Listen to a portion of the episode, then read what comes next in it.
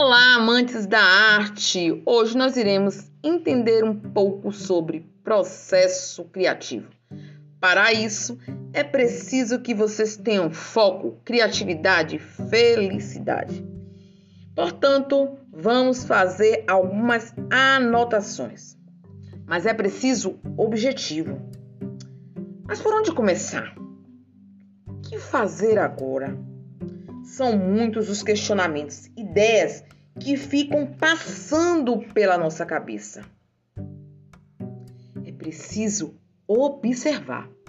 Observar todas as informações, tudo que está à sua volta. Passeando.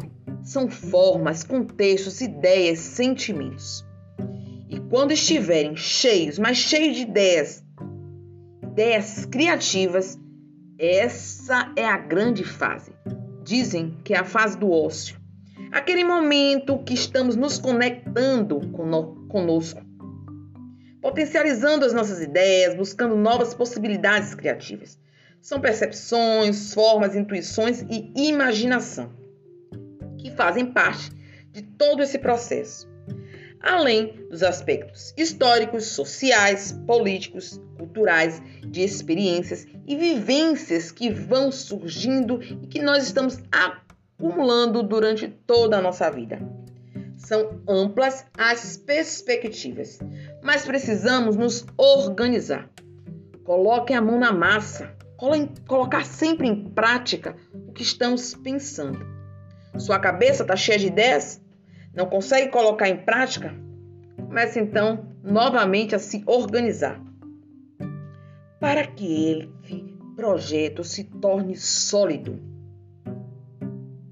Mas se vocês pensam que alguma coisa deu errado, lembrem que isso pode acontecer. Mas você não pode sair do foco.